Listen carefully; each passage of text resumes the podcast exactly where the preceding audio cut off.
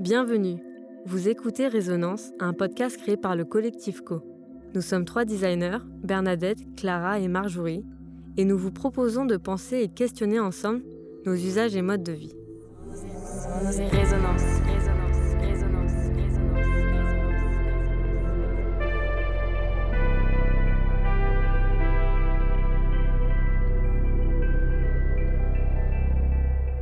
Bienvenue sur le podcast Résonance, un podcast créé par le collectif Co. Là, vous êtes en train d'écouter une série de fictions sur le genre et l'espace public, et donc c'est le deuxième épisode. Ces fictions, elles ont été coécrites par des femmes, des agents et agentes de Roubaix et de la métropole européenne de Lille. Si vous voulez un peu plus de contexte, et si c'est pas déjà fait, on vous invite à écouter le premier épisode de cette série. Sinon, place à la première fiction. Il sera une fois à Roubaix en 2080. Salut Je m'appelle Sacha je travaille à la condition publique. Après une semaine super intense, j'ai pris mon après-midi.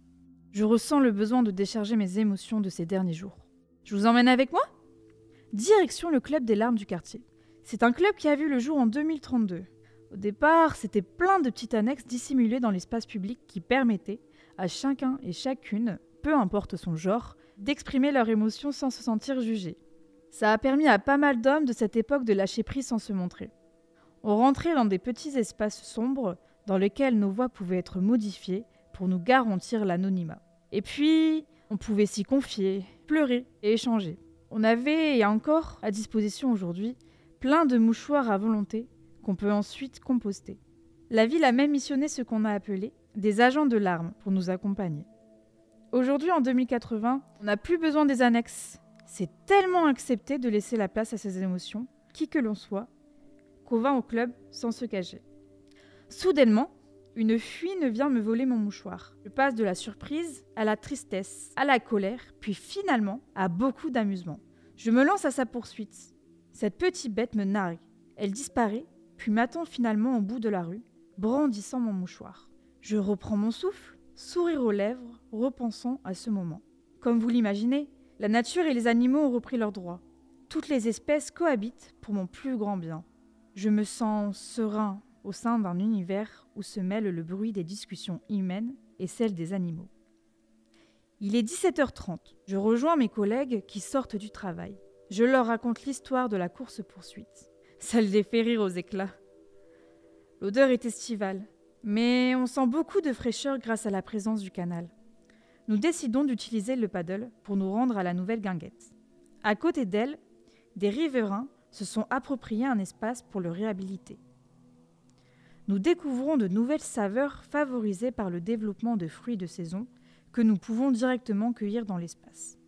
Nous continuons notre déambulation dans la ville en passant par la rue du jeu qui a été créée entre la condition publique et le jardin des émotions. Plutôt en pente, on peut la descendre par des escaliers ou un toboggan. Deux trottoirs la suivent. L'un d'eux ne peut être emprunté qu'à une condition y marcher bizarrement. Le passage dans cette rue est toujours un bon moment d'éclat de rire. On y trouve aussi des dispositifs qui créent de l'énergie lorsqu'on crie dedans. Enfin, mon endroit préféré, un calindrome pour les humains. On se glisse dans un petit tunnel pour un doux moment de confort et de pomponnage. Finalement, nous arrivons au jardin des émotions. Nous rejoignons le pressoir collectif pour préparer et partager un apéritif.